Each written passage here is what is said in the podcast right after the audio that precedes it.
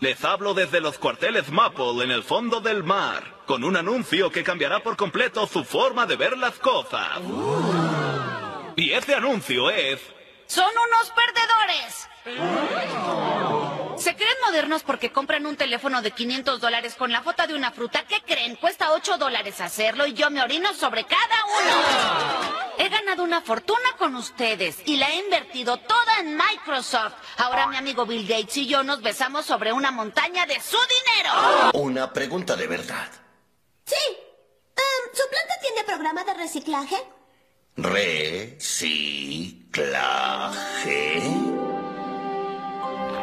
Recalcitrante, terco, rebelde, obstinado. Recitación, poesía dicha en voz alta, rota vaga, especie de col con raíz muy gruesa. No estoy familiarizado con el término adorable y curiosa pequeña. Mm, No sabe qué es reciclar. Es reusar para conservar recursos naturales. Ah, la madre naturaleza necesita favores, pues debió pensarlo cuando nos asoló con sequías, inundaciones y monos idosos. Ella inició la lucha por sobrevivir y ahora quiere renunciar porque está perdiendo, pues yo digo mala noche. Pues enemiga. Pues creo que podemos prescindir de ella. No estoy de acuerdo. Hola, ¿qué tal amigos? Sean bienvenidos a esta que es la octava emisión del podcast Tres Puntos de la segunda temporada. Como siempre, estoy con mis amigos Johnny y George. Saluden amigos, ¿qué andan haciendo? Hola, ¿qué tal? Un gusto volver a vernos. Escucharnos. A escucharnos, sí. Sí, sí, sí. Tiene, tiene- tiene toda la razón en este caso, ¿eh? Me dijo, Sí, cállate sí. baboso, ¿sabes? ¿Qué te pasa? Como ven. Bueno, más o menos así, pero con palabras más elegantes, ¿sabes? Sí, sí, sí. Así es, así es. Muy bien, ¿cómo están amigos? ¿Qué hacen? ¿Cómo les va? Pues, Pues yo aquí- estaba una, bien acurrucadito, como lo está diciendo Joe, en mi sillón. Y literalmente dije, "No voy a grabar hoy, me voy a dormir. Pero pues vi ese mensaje y fue como de, vamos a grabar, fue como de, "Oh". Este, con toda la energía aquí haciendo el podcast, ya saben, amigos. Sí, sí.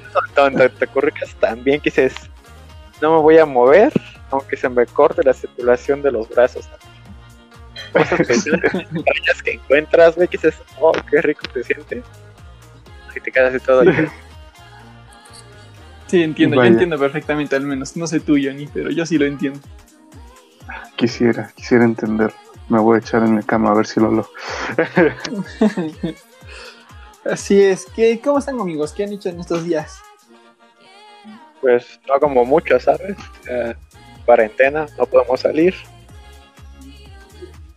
Bueno, Pues- bueno, pero a lo mejor, yo pregunto por cortesía, a lo mejor en una de estas me dicen, no, no, pues es que empecé un proyecto. No, sí, ayer empecé un proyecto. este, Estoy armando un reactor nuclear aquí en mi casa. Espero poder abastecer a toda la Ciudad de México. Ah, no. este Ah, vato, está haciendo su alcohol etílico abajo de su casa. Una hora después de, una hora después de publicado el podcast van a llegar los federales a su casa, así como, eh, tenemos preguntas para usted, señor. Ándale, preciso. Digo, no, no estoy haciendo nada. Me estoy rascando la panza. La verdad, Ah, sí. bueno. Bueno, Muy bien, amigos.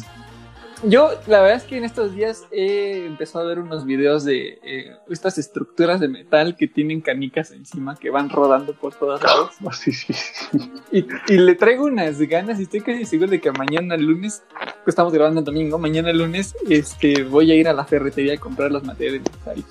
Sí, es increíble, es súper hipnotizante estar viendo esas cosas. Sí, pero no no vi- hipnotizante de verla. O sea, yo lo que quiero es hacerlas. O sea, me, me llama mucho tiempo hacer una. Sí.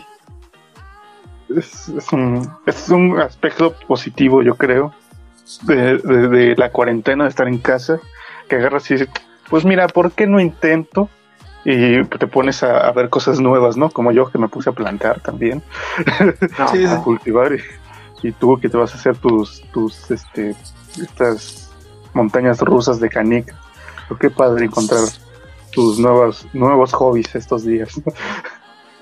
Sí, la realidad es que no había hecho mucho de- en cuestión de eso en esta, en esta cuarentena porque, pues, no sé, como que no, no había llamado. O sea, sí me chuté un par de cursos de lo de 3D, eh, pero pues nada nuevo, ¿no? Nada más era como nuevas técnicas y así, pero relativamente dentro de la misma rama.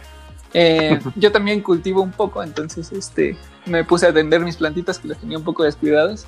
Y apenas esta semana puse un frasco con semillas de blueberries, a ver cuánto se tardan en crecer. Oh, qué rico. Eh, y pues ya es todo lo que he hecho al respecto. Y como que esta otra opción sí me late para, para hobby. Distraerte de más. ¿no? Sí, Qué sí. bien. Porque la realidad es que me la he pasado viendo mucho YouTube y ya, ya estoy un poco harto. Sí, incluso te acabas. Ya no sabes ni qué. ¿Cómo? ¿Te puedo dar una opción? A ver. Puedes ver la nueva película de Scooby-Doo en internet. Ah, sí, ah, a ver, eh, justo creo que esa es tu nota, ¿no? ¿Quieren que empecemos con las notas para ver? No, yo no, no, no. Bueno, podríamos hablar rápido de ella, pero no es mi nota en teoría. Ah, ok, a ver, platica, platícanos, George, entonces. Bueno, se supone que originalmente la película de Scooby-Doo se iba a estrenar el 15 de este mes. Pero pues Ajá. como todos sabemos que pues, por el coronavirus pues, no se pueden hacer estrenos en los cines, ¿no? También se iba a estrenar Bob Entonces, Esponja. Ajá. Ajá. Entonces, lo que están haciendo muchas empresas es sacar las películas por medios digitales, ya sea como pago por evento o como, no sé si algunas plataformas, yo creo que sí, como Disney con su plataforma de Disney Plus, pues va a sacar la película. Bueno, yo había escuchado que va a sacar la película de Mulan y la de Black Widow, si así como la cosa como va, en su plataforma digital. De hecho, también se está pensando a ver si sacan la de James Bond y otras películas que no, no me acuerdo cuáles habían dicho. Hay que investigar bien qué plataformas es para mencionar el siguiente capítulo. Ok. Porque sí, sí, entiendo que sí se van a, a- a publicar de esta manera, pero no tengo ni idea de cuáles sean. ¿De cuáles? Sí, estaría Sí. interesante, yo no sabía. Es que, por ejemplo, ahorita yo estaba ¿Sabes viendo qué? que la de Scooby-Doo es en la plataforma de Warner y la puedes contratar creo que por 10 dólares, creo que decía. Oh, ok. Digo, de 10 dólares en la- el tipo de cambio actual sí es una lana. y No sé si yo quiero Sí. pagar cantidad Sí, sí, para sí. ver una Sale película más barato el boleto. del cine. Sí, sí, sí. Pero bueno, este. Ah, déjenme les presumo rápidamente, ¿va? Eh, hace como dos años, creo, el, el- eh, fue la visita de Tim Burton aquí a México. Sí, es cierto. Y por parte de, por parte de la universidad, de la escuela de Idonitec, eh, fui invitado yo, unos compañeros más y una profesora, a una masterclass de este güey. Y después a otra masterclass de los, de los que hacen las marionetas de, de las películas de Tim Burton, de, de producción. Eh, la de Tim Burton no me gustó tanto porque realmente fue como una entrevista de fans al tipo, no, no fue algo tan interesante. O sea, no nos habló ni de su proceso creativo ni nada por el Sí, solo estuvo respondiendo Como preguntas, preguntas de fans. y-. Sí, pero preguntas muy huecas, güey, así como, no sé, no me gustó. Ajá. Pero al día siguiente nos dieron una masterclass los que son los jefes de producción de marionetas de las películas. Y eso sí estuvo muy interesante. Pero curiosamente, el esposo de, la, de una de las personas que era la, la, este, las jefas de producción, o sea, uno de los dos, pues, eh, el esposo de ella estaba ahí y resulta que es el productor de esta película de Scooby-Doo que se va a estrenar. Guau, en serio. Y, ajá, entonces tuve, tuve la oportunidad de acercarme con él, de tomar una foto y ahí nos firmó un dibujo y la chingada. Estuvo, estuvo bastante bueno, estuvo bastante chido. Esa película sí me gusta. A mí yo, sí, yo sí era fan de las, de las series de Scooby-Doo, sí me gustaba. Sí, a mí también siempre me ha gustado bastante, entonces pues tengo este, grandes eh, como expectativas en la peli porque justo estábamos platicando ese día con él que la ha sido fue un reto para ellos diseñar al personaje en 3D porque viendo que es en 3D ahora el, el personaje de Scooby-Doo Sí, sí. pero que hay un factor que siempre se ve presente en la serie y es que dependiendo del ángulo en el que ves a Scooby-Doo se deforma de una forma eh, particular. Sí, sí. Entonces si lo ves de frente es un dibujo, si lo ves de lado es otro dibujo y si lo ves de tres cuartos es un dibujo completamente diferente. Sí, Y sí. cuando tú haces 3D es complicado simular esto porque mucho del feeling que transmite la caricatura cambia en cuestión de la Es que sea acción que está panorámica, ¿no? Aparte de Ajá, en la cuestión de la panorámica. acción que está sucediendo y de la forma en la que está dibujado. Y cuando haces 3D, hacer esto es difícil porque haces un modelo y el modelo no cambia con la exageración que le ponía el que dibujaba antes. Sí, Entonces sí. fue un reto. Se supone que es un reto eh, realizar eso ahora en 3D, pero que parece que ya encontraron una forma que funciona. O bueno, dijeron en ese momento que, que parecía ser que habían encontrado una forma que funciona. Y pues a ver qué tal salía. Pues No, Y pues esperemos es a ver interesante. Si, si le da mucho éxito la película para que a ver si sacan una película más o una serie más. Sí, estaría bien, la verdad es que sí. Creo que sí han ido aprendiendo bueno. mucho de los de los modeladores o bueno de los productores de las películas porque como que sí al principio eh, con los 3D como que habían 3D que se veían o sea estaban bien hechos claro pero como que no tenía no se veía bonito sabes y por ejemplo ahorita Sí, perdía el appeal, Bob ¿no? Esponja ¿eh? Perdía el appeal. Ajá, y ahorita con lo de Bob Esponja y este esta de Scooby-Doo, o sea, me gustó mucho los modelados y el diseño eh, artístico que tienen, y ahí sí dije, ah, no, qué bonito. Qué, qué bonito están haciendo las cosas ahora y no solo traduciéndolos así literalmente, ¿no? Sí, sí, sí, sí, así es. Entonces sí, pues interesante esta nota en conjunto que nos aventamos las tres. Este, no sé si quieren así empezar con las suyas. ¿Quién quiere empezar? A ver, yo, yo me echo. Va. Este. Bueno, un poco bajándonos de la nube. Pero eh, es hacer una nota acerca, bueno, de hoy, de que Xiaomi acaba de presentar. es- bueno, no sé si conozcan a Xiaomi, es un fabricante eh, chino de, de un montón de cosas, de celulares, este, De electrónicos. Ajá. Sí, sí, de electrónica de un montón de tipos. Y es como de las marcas más potentes allá en China. Bueno, Ajá. o- guardando las distancias con Huawei y cosas, ¿no? Este. Y presentó, bueno, no sé si hoy lo presentó, pero estoy viendo la nota. Pero es una mascarilla inteligente. Bueno, sacó dos mascarillas inteligentes. Lo curioso es que, bueno, o sea, estas cosas como que están, están hechas como de forma que se limpian automáticamente de, de los gérmenes, ¿sabes? O sea, ves que cuando llegas y tú tienes un cubrebocas reutilizable, pues lo tienes que lavar, lo tienes que limpiar O perfectamente. sea, es un filtro purificador. Sí, sí, es purificador y aparte este se limpia solo, ¿sabes? Ok. O sea, tiene un montón de cosas, es este modular. eh. Ah, y otra cosa que, que anuncian mucho, o que hablan mucho, es que no interfiere con el reconocimiento facial. No sé si Bueno. Mm, sí, sí, sí. ahorita algún celular con usen reconocimiento facial, te han dado cuenta que dices, chale, ya no me reconoce y te tienes que estar quitando la máscara. Una de las curiosidades de esto es que según esto no interfiere con el reconocimiento facial y pues básicamente es lo traigo porque pues la verdad soy me gusta mucho Xiaomi y sus productos ya tengo unos ¿Qué es de cuantos. calidad? sí es de tu relación calidad precio Ok.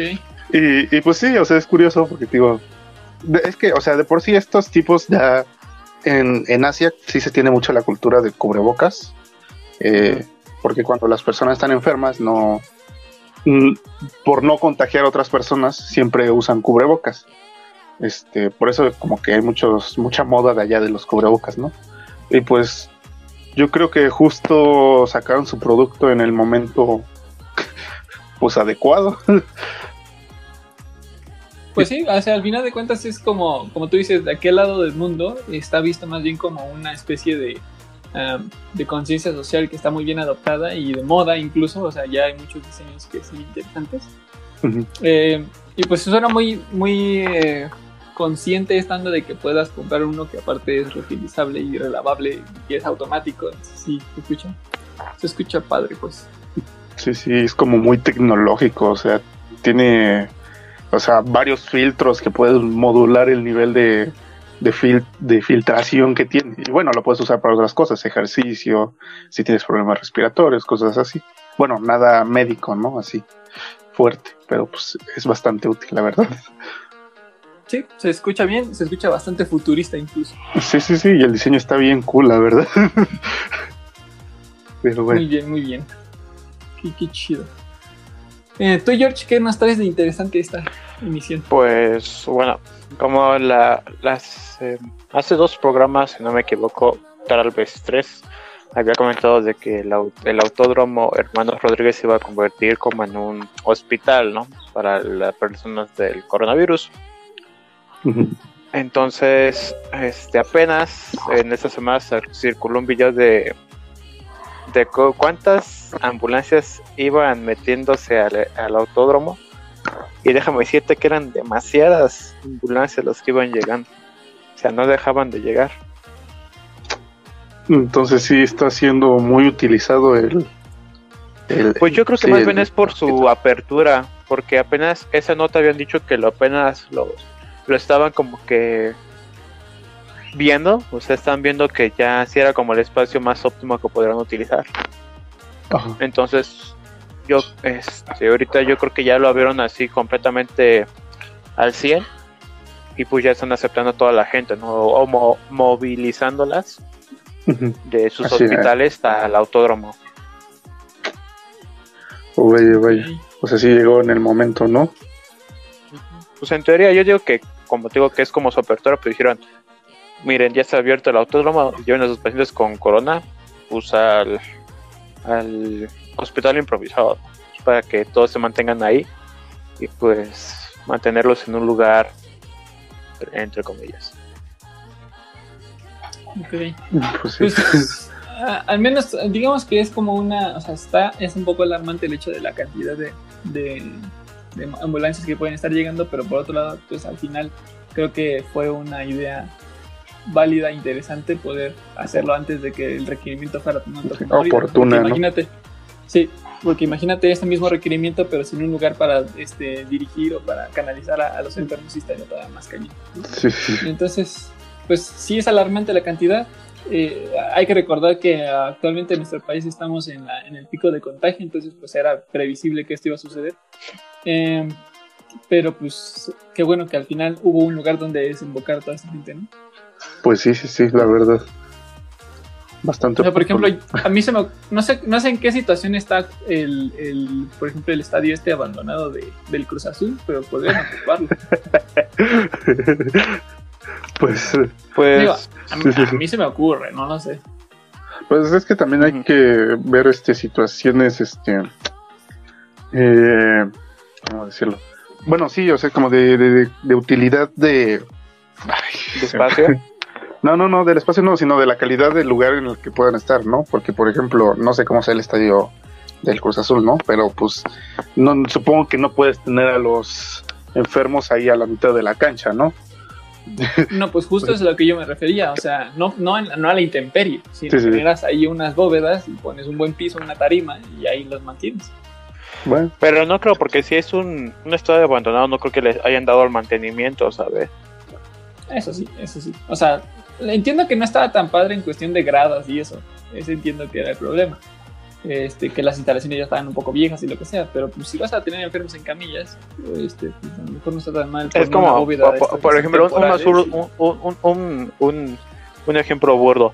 Si pusieras a los pacientes en el parquecito que está en la escuela, en la parte de hasta arriba, donde están las barras. es, es que yo No tienen que como que el debe tener mantenimiento suficiente. Lugar así como ciertas eh, especificaciones sobre la ventilación, eh, la temperatura que hay en el lugar, este, eh, la privacidad, ¿no? Incluso el- la seguridad. No, porque, mira, la, la, la privacidad tú la puedes este, crear tú, ¿no? Porque pues al fin de cuentas nada más tienes que medir el espacio, medir cuánta gente puede caber en total y darles, no sé, un cuarto como de 6x6, Sí, entiendo. 3x3, Pues, así. Sí, sí, sí. Estoy de acuerdo. Bueno. Estoy de acuerdo. pues, Bueno, al final, todavía nos to- falta un rato de esto. Este, pues, pero yo, yo siento que ya vamos hacia afuera porque veo que en Europa y en Argentina, bueno, en España y en Argentina ya están empezando a levantar la cuarentena. pues, Eso quiere decir que no falta mucho para levantarla acá. Lo que sí es que muy seguramente va a existir rebro- van a existir rebrotes que está contemplado. Hay que seguir teniendo cuidado durante un buen rato, o sea, sí, sí, sí, de a lo igual mejor se forma. termina la a lo mejor se termina la cuarentena, pero hay que seguir, o sea, vamos a tener que seguir teniendo medidas precautivas, este, por lo menos otro medio año para que esto se controle. Sí, bueno, sí. mientras no mientras no sigan con sus materias en línea está todo perfecto. Pues justo, justo las universidades y ese tipo de lugares son los que posiblemente más se mantengan más tiempo cerrados porque son focos Fuck. de personas, o sea, son en las que más personas se reúnen. Entonces sí está, sí está interesante esta situación. Quiero que no me voy a reinscribir, ¿sabes? Voy a darme de baja. de- Por ese cuatri. Sí, ese- No, ya me fue- inscribí, ya no puedo sí- hacerlo. Sí, sabías que justo ese fue el problema ahorita en la universidad. Se, está- se, se inscribió únicamente el 30% de la matrícula. Este, justo sabía que, de la, por ejemplo, de la matrícula de profesores, la de la Academia de Diseño y Artes, eh, que es en la que pertenecemos nosotros tres, tienen un total creo que de 120, 130 profesores, de los cuales nada más se, se, re, se- se- digamos, se ah, recontratado. recontrataron, ajá, se recontrataron únicamente como 60, una así, o sea, como la mitad.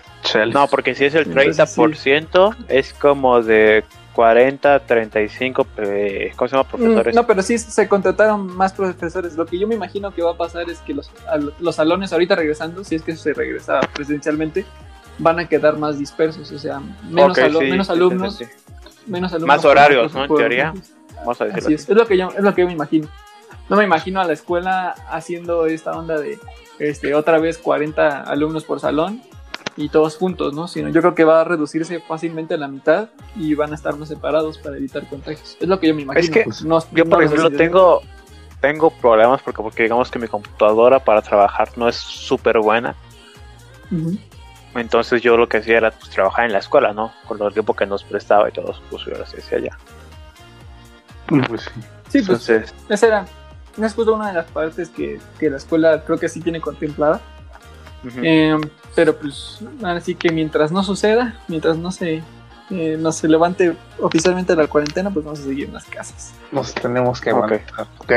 Por el bien común. Así es. Es que ahorita llevo realidad Ah, pero- aumentada y no creo que mi computadora vaya a aguantar, ¿sabes? Pero pues es el celular el que hace la realidad aumentada, no, no la compu. La compu No, yo digo los programas. Pero bueno, bueno, bueno, bueno. seguro. ya, ya- ya estuvo bueno. este. Pasamos a mi nota rápidamente y luego al tema.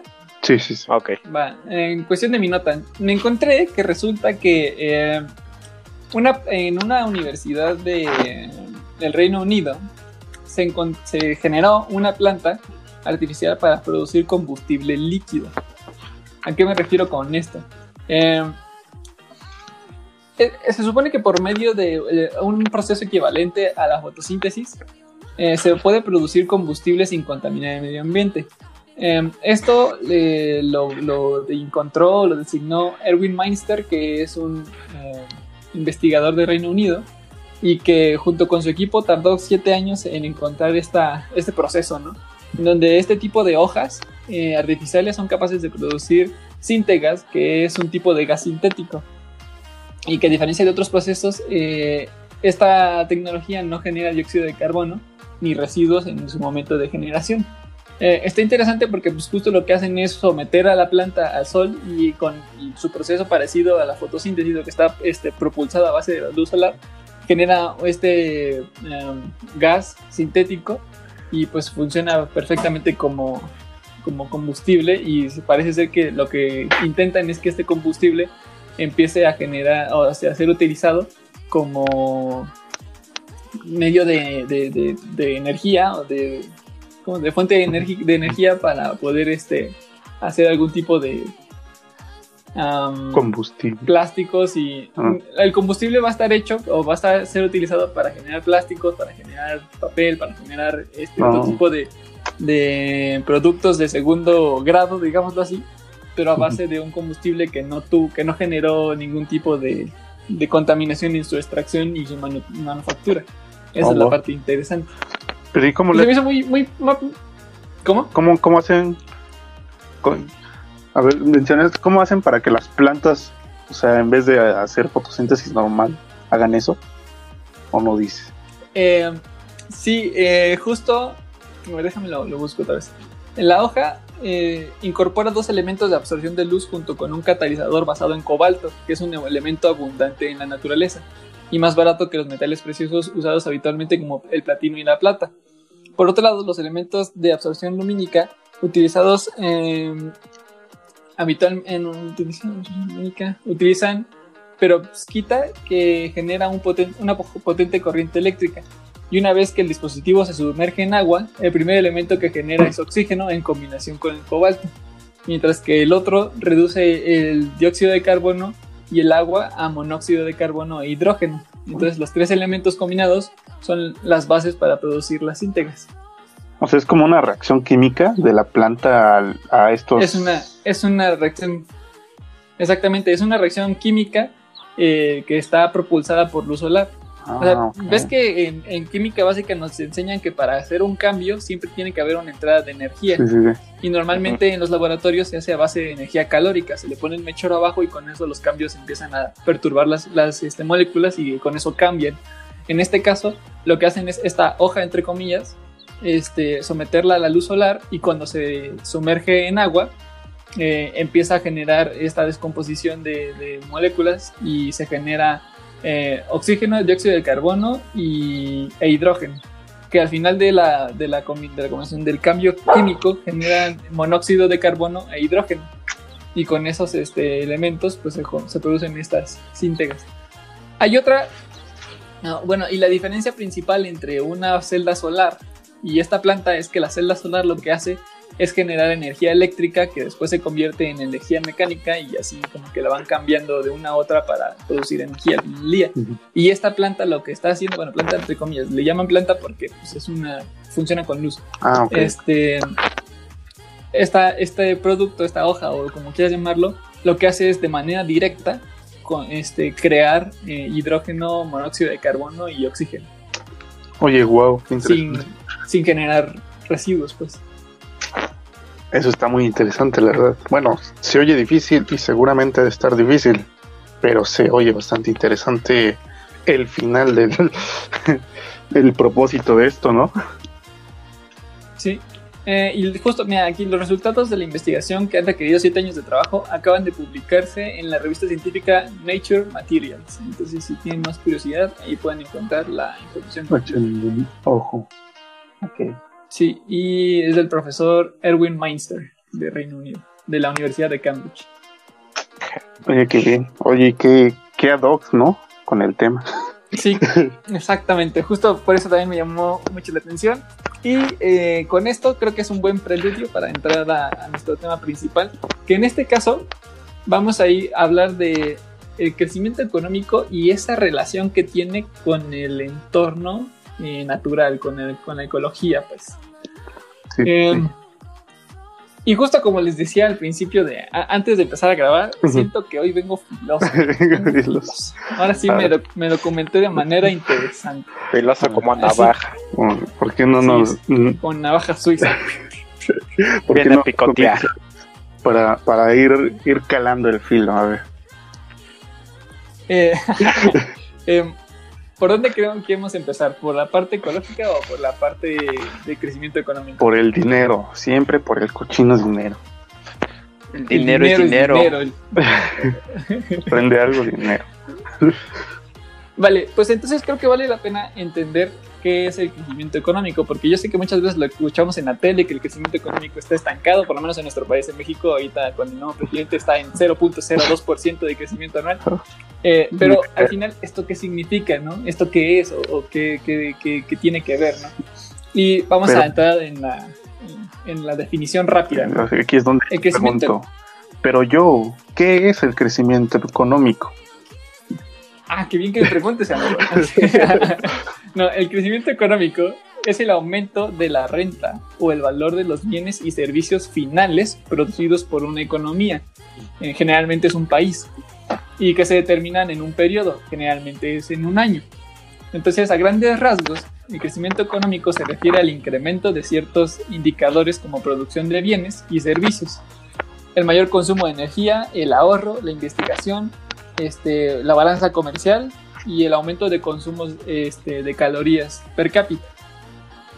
Y esto va muy, o la media de- del crecimiento, la medida del crecimiento económico está eh, en el porcentaje del aumento del Producto Interno Bruto, que se asocia a la productividad.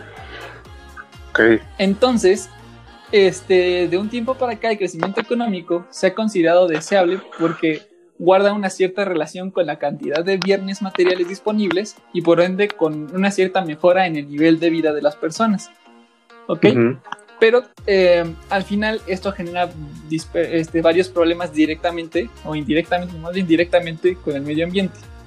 Eh, porque eh, para eh, la forma en la que trabaja nuestro mundo actualmente es a base de la producción en masa y de la generación de productos y servicios de manera general. Y esto a su vez provoca un- una explotación desmedida de los materiales y recursos que contiene nuestro planeta. Entonces, cuando empecé a leer esta onda del, del crecimiento económico y su relación con la ecología, saltaron como un par de preguntas que, que, que, las vi muy interesantes y que dije, oye, es que esta onda sí la tenía medio consciente, pero al final de cuentas no la había pensado así de, de, de cerrado, o sea, así de concluidas eh, las preguntas. Y las cuestiones que debemos eh, cuestionarnos es si se puede mantener continuamente estos procesos de, de producción y de refinamiento y de explotación y todos estos. Eh, si podemos seguir consumiendo al ritmo actual durante las próximas décadas y si podemos seguir produciendo las cantidades de hoy en día. Entonces, estos son los puntos clave que yo creo que hacen interesante este tema. Sí, sí. Así que, este, ¿qué, qué piensan ustedes? Yo-? ¿Cómo ven esta situación? Como veo desde el principio, desde la primera pregunta que nos haces, ahí ya tenemos un rotundo no. Por el hecho de que, bueno, como muchos sabrán, nosotros vivimos en un sistema capitalista y pues el sistema capitalista teóricamente puede ir, seguir generando eh, de forma infinita, ¿no? Todo depende de los recursos que vaya obteniendo. El problema es que nuestros recursos pues no son infinitos. Así que, aunque el crecimiento económico sea así como dicen, infinito, pues los recursos no, y pues a la larga, y probablemente no tan a la larga, sí nos va, pues sí, va a haber un problema ahí eh, eh, de escasez de muchas cosas, ¿no? Depende de qué es lo que más necesitemos en su momento.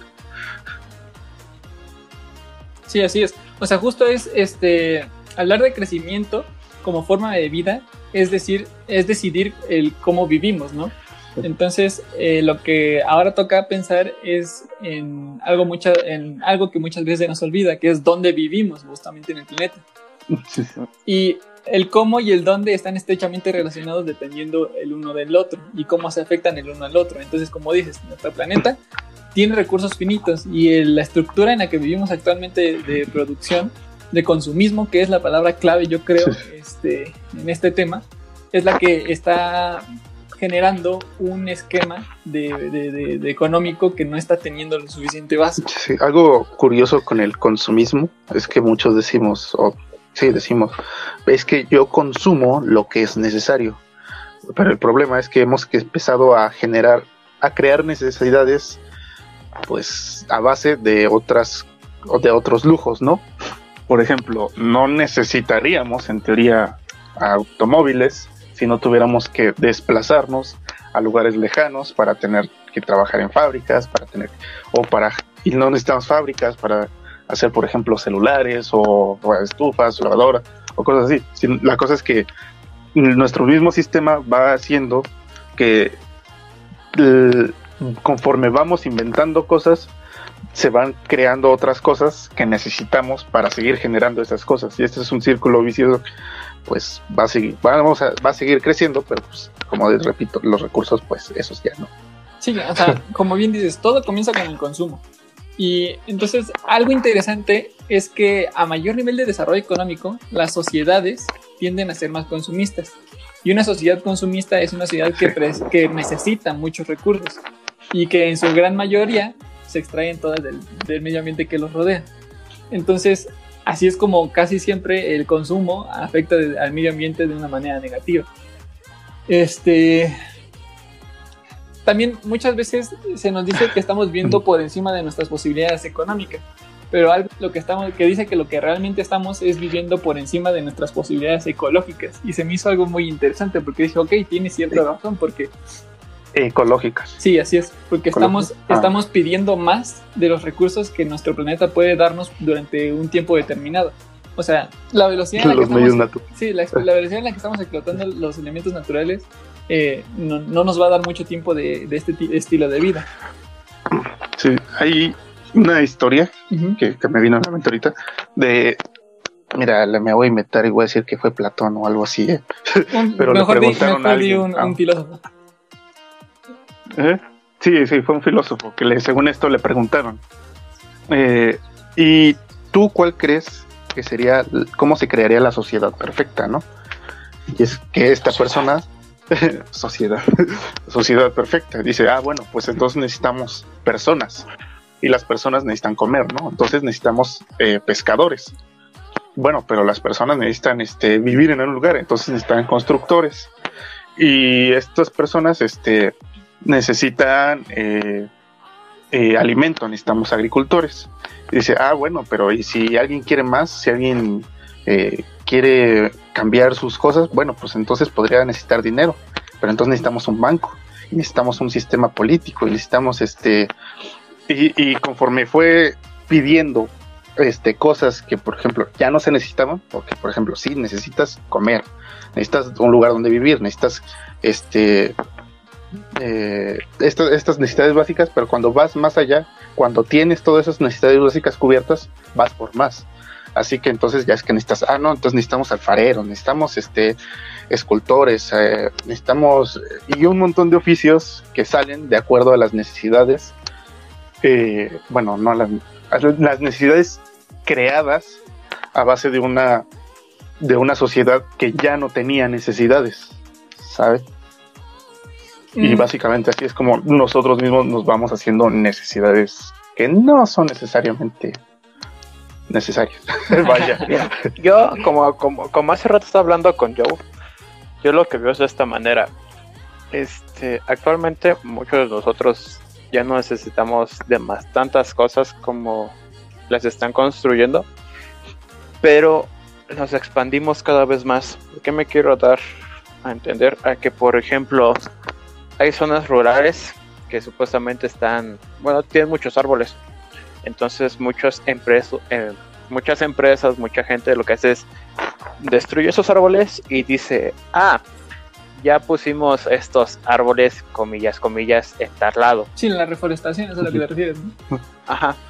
Ah, por eso, pero entonces como nosotros nos estamos expandiendo de una manera demasiado rápida, según yo lo que pienso es que esos, eh, eh, la reforestación, donde lo están poniendo, en algún momento va a llegar a, a- a desaparecer, porque pues literalmente estamos explotando tantos de esos recursos que no, no van a durar demasiado, ¿sabes? Por Sí, ejemplo, según con- un árbol, un árbol tarda en, en crecer como cuánto, como, 100 20 años. Para menos. ser Nah. utilizable otra vez en la industria, como 20 años.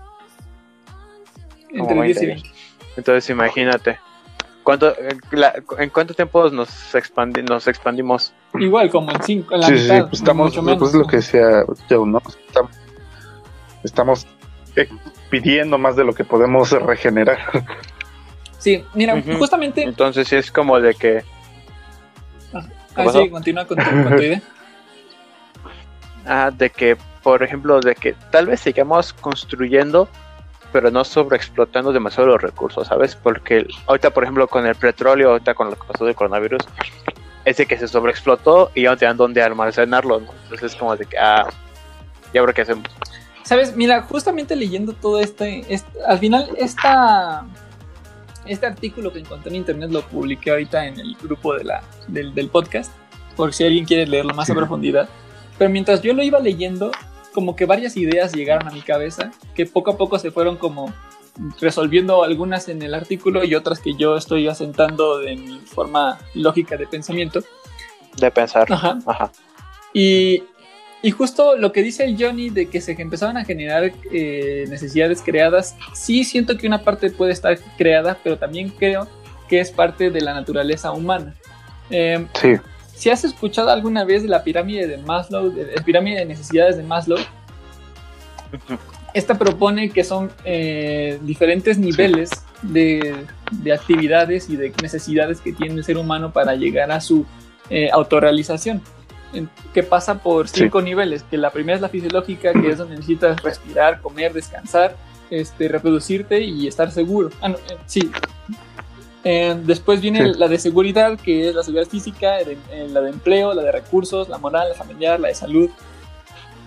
Eh. Después viene un piso que se llama afiliación, que es en donde generas eh, amistades, relaciones amistosas, tienes afecto este, y eres como básicamente recibido de manera correcta en la sociedad, ¿no?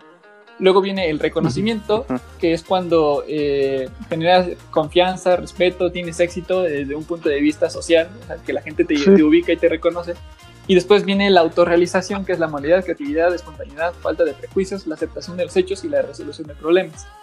Ahora, ¿Estás de acuerdo que Maslow no habla de objetos físicos? no, no de objetos físicos, pero al final de cuentas eh, es necesario aceptar que entre más, entre más avanzada y compleja se vuelve una sociedad, necesita herramientas más avanzadas y complejas para ir a la par de su crecimiento.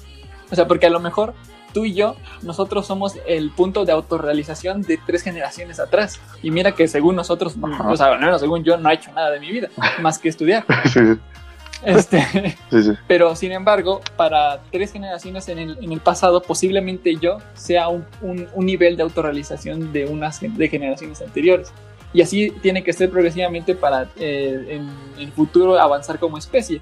En- esto, no- esto me lleva a mí a un pensamiento que es como lógico y que va muy pegado de la mano de- del consumismo y del crecimiento económico, porque al final de cuentas el crecimiento económico lo que promete es que todos eh, tengan acceso a la, ma- o la mayor, la mayor cantidad de personas tenga eh, acceso a tecnología y bienes materiales. Em, que a su vez estos, estas herramientas, estos elementos tienen que empezar a ayudarte a, a crecer en esta hilera de la, de la pirámide de Maslow.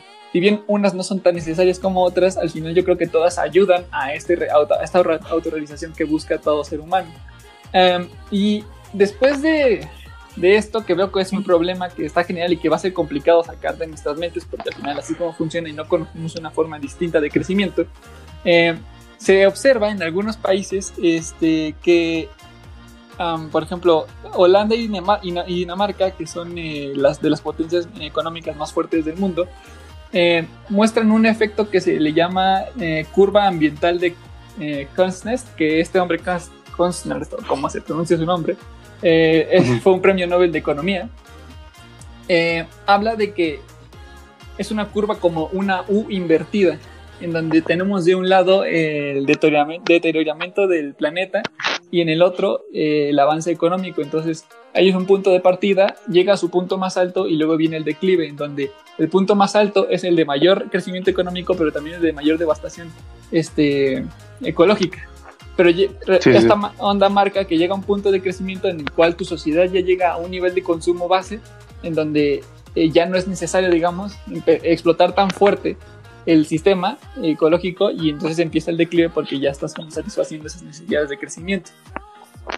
Bueno, Em, sí me parece lógico, pero mm, aunque a pesar, de- bueno, con el tiempo vaya a pasar que todos nos volvamos, este, pues como dices, ¿no? Tengamos un nivel base de consumismo, quién sabe cuánto más tiempo se pueda aguantar eh, el planeta, este, que todos los países este, vayan haciendo esa curva. sí, y ahí Porque, te va. pues, sí, en Suiza se logró, pero los demás, Ajá, pero ahí te va un punto interesante. También en este mismo blog, en este mismo artículo, Tis eh, habla de que no precisamente, o sea, sí estos países están logrando esta eh, baja en la, o sea, ya no tienen fábricas que contaminen, ya no tienen este plantas con- que tampoco contaminen, o sea, este, se han deshecho de los elementos malignos, digamos, de este método de economía. Sin embargo, eh, llama mucho la atención porque eh, este planteamiento que tiene eh, Carnes, o como se pronuncia su nombre, eh, no tenía como en cuenta un mundo globalizado, ¿sabes? Sino como, un, un- o como sociedades económicas independientes. Y lo que ha sucedido con esos países en particular es que eh, han enviado sus fábricas y sus plantas de producción a países menos ricos. ah, ok, ¿Sabes? Entonces, tal vez, tal vez su población y su espacio territorial ya no está contaminado y su nivel de vida es muy alto, pero a expensas de colocar sus fábricas y sus puntos de desarrollo en países menos ricos. Y esos países son por eso que, ah, no sé si te has, habías puesto a pensar, pero últimamente pensar en este, contaminación también es pensar mucho en países menos desarrollados. O sea, tú ves imágenes Sí. de India y ves imágenes de África y ves imágenes de, de, este de estas zonas del, del mundo y se ven súper contaminadas con residuos plásticos, con residuos este, fósiles y este tipo de, onda de que se están descomponiendo y están ocupando espacio en, el, en la tierra, pues. Y Ajá. es mucho por esto. Todo, todos estos trabajos que eran al principio novedosos y que ahora pasaron a ser necesidades básicas, han, sido, han ido migrando de un punto de desarrollo a otro y están generando que países como Holanda y Dinamarca se vean como muy bonitos y como paraísos económicos y como todo lo que tú quieras, pero que al final están eh, enviando toda No, esa, no, se- están enviando toda esa contaminación y, y todo ese, eh, toda esa transformación a otros países. O sea, básicamente nos echan su porquería. No. O sea, si lo quieres están, ver, trans- sí, están ¿no? tra- están transfiriendo las actividades a otros países. No su porquería, porque al final ellos generan riqueza con la, con la transformación de materiales y con todo esto, pero al costo de la, Pues, al y a nosotros genera- y a los demás les genera la contaminación. Entonces Así creo es. que esa curva está como un poco mal implementada, ¿no? Es- O sea, bueno, está- es- no está considerando el espacio, bueno, está considerando solo el espacio geográfico en el que habita esa población, no la cantidad de, de, ¿cómo se dice? de, contaminación que genera en realidad la población. Porque estoy diciéndome que entonces genera, bueno, no sé, casi quizá lo mismo de, de contaminación, solo que en un lugar apartado de su población, ¿no? Exactamente. Sí, o sea, está, está poniendo a un lado esta onda de que sí, México es un país ya sin contaminación, pero para que esto suceda, las plantas de producción eléctrica a base de carbón que tenían, las quitaron de aquí y las movieron a, a Ecuador, y Ecuador ahora nos, pro- nos proporciona a nosotros la energía, pero también se queda con la contaminación. Changos. Es un ejemplo. Esto, esto sí está bastante fuerte. Entonces creo que de, en general como, como economía estamos peor de lo que habíamos dicho, ¿no? Exactamente, justo. Porque no está bajando, no está bajando en nada el nivel de, de sí, de contaminación, sí, igual. Así es, o sea, justo está, estamos entrando en una fase en la cual eh, el desarrollo económico está ligado, al, como les decía, al consumismo y está generando muchos problemas, diversos problemas, y no se está logrando llegar a un, a un punto de, de estabilizamiento, digamos, de la economía. Equilibrio, o un ¿no? equilibrio exactamente de la economía. Eh, y hay una, hay no sé si llaman decirles teorías o decirles este, postulados. eh, ¿Cómo les, cómo les llamaremos? Eh, o mode- son modelos, son, son modelos productivos, ¿ok? Sí. Eh, de económicos y productivos, en donde a muchos hablan de el desaceleramiento del consumismo, ¿sale? sí, sí, sí. Eh, y que y justo marcan que esto no tiene que ser o de crecimiento, perdón, de crecimiento económico y esto no precisamente quiere decir que sea malo, ¿sabes? Eh, sí. Mira, te voy a leer un fragmento de este artículo. El modelo de decrecimiento es partidario de la disminución regular controlada por la producción económica, con el objetivo de establecer una relación de equilibrio entre el ser humano y la naturaleza.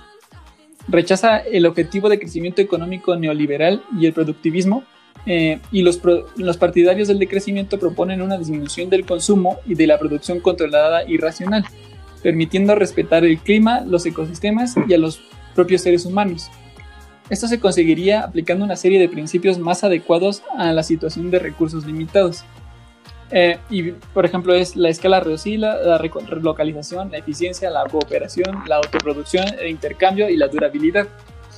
Ok, ok. Estas son cosas que yo sin saber nada del tema, yo tenía en la cabeza como, güey, si el problema es que estamos generando productos que generan muchos residuos, deberíamos de encontrar la forma de generar medios residuos a base de poder eficientar y de, sí, de eficientar los elementos que estamos comprando. ¿A qué voy con esto? Em, por ejemplo, los celulares, que por en algún otro, en otro lugar leí la cantidad de celulares que se habían creado en, en este, en el 2001 y no me acuerdo dónde lo leí. Pero también fue, fue parte de mi, de mi eh, investigación antes de llegar a este, antes de llegar a este artículo. Em, y resulta que es, ha sido exponencial la cantidad de celulares que se han creado y también, por lo tanto, la cantidad de residuos que ha generado esta industria. O sea, cada determinada cantidad de tiempo, cada año, cada dos años, cada tres años, dependiendo del tipo de dispositivo que tú compras, eh, Sí, este sí. te obliga a cambiar de modelo y desechar el anterior. Sí. Y justo ese es un ejemplo interesante porque eh, desde, mi, desde mi punto de vista yo siempre creí que una forma interesante de hacer las cosas es hacer como eh, un modelo de dispositivo en el cual tú puedas ir, dejar tu dispositivo en la tienda en la cual lo compras. Por ejemplo, yo que compro este, iPhones, ¿no? O sea, ir a, a una App. Store, dejar mi celular a, a actualización de hardware y entonces dejas tu dispositivo, te vas, eh, y al día siguiente o algo así, te regresas por tu dispositivo que ya tiene actualizada la batería, que tiene actualizado su, sistema operativo y su procesador, de tal forma que tu dispositivo o tu carcasa, digamos, sigue siendo la misma, se le extraen algunos componentes, se le ponen nuevos y se busca la forma de los anteriores reciclarlos.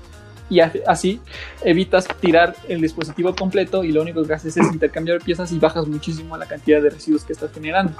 Bueno, pero pues es que también hay que pensar que mucha gente es codiciosa, ¿sabes? ¿A qué te refieres?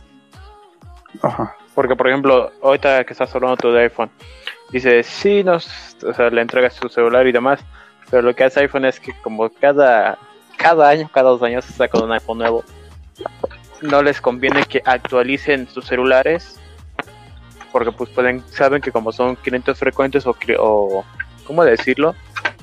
Clientes Apple, vamos a decirlo así, Ajá. lo van a ir a comprar. Ah, pero justo mi plan Entonces prefieren... ah, a ver, te escucho. pero justo mi planteamiento va en ese en ese en esa misma línea. No te estoy pidiendo que no saques un modelo nuevo, sino más bien que en lugar de que sea un dispositivo nuevo completamente, que sea una actualización nueva. Sabes que dejes de producir modelos nuevos y que empieces a generar actualizaciones para el modelo base. Entonces, Es que, por ejemplo, o sea, aquí va en contra de- bueno, sí, va en contra un poco de lo que es la economía neoclásica. Eh, que, que obviamente la economía neoclásica este, contabiliza eh, el éxito con capital. Y obviamente si tú agarras, si te van a decir, bueno, te voy a vender solo un, un este, ¿cómo se dice? Un- un- una actualización de un ha- de hardware pequeña, este, capital mon- monetariamente no te podrán cobrar lo mismo a que te cobren todo el todo el producto así que ahí este eh, hay que ver un poco o sea las empresas no creo que estén dispuestas a, a perder ese pues sí todo ese capital extra que tienen gracias a al revender productos completos computadoras este, celulares ah, o sea, claro, en, un panorama actual es, mm, es claro que las empresas no tienen ningún interés en generar esto, en, en lograr hacer esto de, em, de cambiarte nada más piezas de tu dis- dispositivo, porque a ellos lo que les conviene es venderte un elemento completo para cobrarte más. Y justo también parte del problema de esto es que las líneas de masificadas de, de productos provocan la explotación desmedida de los, de los recursos. Si tú en lugar de vender un recurso, y ahorita es el sistema que, que está implementado y por eso está pasando esto. Yo como empresa tengo mi línea de producción que me cuesta tantos millones de dólares y para poder hacer que este negocio sea viable necesito producir tantos millones de celulares y venderlos a tal precio. Obviamente si yo quisiera Ujú. implementar esto de lo que te estoy hablando, provocaría que la producción en masa ya no, de mi empresa ya no funcione de la misma manera. Ya no puedo generar tantos celulares porque quiere decir que de los que están en, en el mercado ahorita, más de la mitad, un muy buen porcentaje, va a regresar únicamente por la actualización y no por un dispositivo nuevo. Entonces mi línea de, produ- Sí, sí, sí. línea No, de producción ya no funcionaría y sería una pérdida increíblemente grande para mí. Pero Ajá. esto se ve desde el punto de vista del consumismo. Si nosotros lográramos cambiar esa- ese pensamiento de, de producción y consumo a una de que sea más eh, eficiente y, dura, y durable, lo que tendríamos que hacer es esto que yo, por ejemplo, en este caso concreto de tecnología estoy hablando, ¿no? Podría igual exportarse a lavadoras, exportarse a refrigeradores, exportarse a televisiones y que con el paso del tiempo lo que haré y tendrás que hacer es nada más mejorar tu dispositivo en vez de comprar uno completo. Eso también provocaría que se tengan que explotar menos recursos y que pues, sean más eh, vigentes tus dispositivos. O sea, irremediablemente seguramente en algún momento tendrás que cambiarlo completo. Pero si no te da la posibilidad de, de hacer esto. Pero creo que esto es una solución que nos da tiempo, ¿no? No, bueno, o sea, es algo que sí, que solo nos da tiempo, que no soluciona en teoría el problema.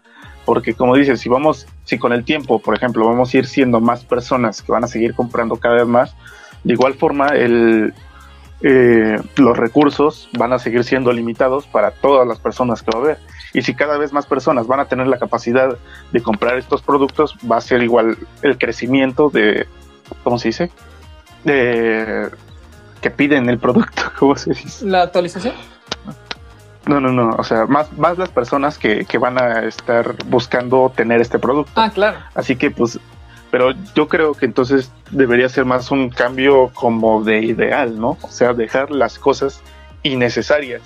Pero por ejemplo, Porque, por de, lo ejemplo- que, de lo que se usa hoy en día, ¿qué consideras realmente innecesario? Mm, bolsas de plástico. Bueno, ya, ya se están, justamente ya se están reduciendo, o sea, ya, ya las, los supermercados ya no te las dan, los Oxxos tampoco ya no te las dan. Bueno, que ya desde hace tiempo el Costco y su Bueno. sí te daban cajas para que pudieras ocupar esas cajas en tu caso de algún tipo, ¿sabes? Aunque, pero dame otro ejemplo de elementos que son totalmente innecesarios.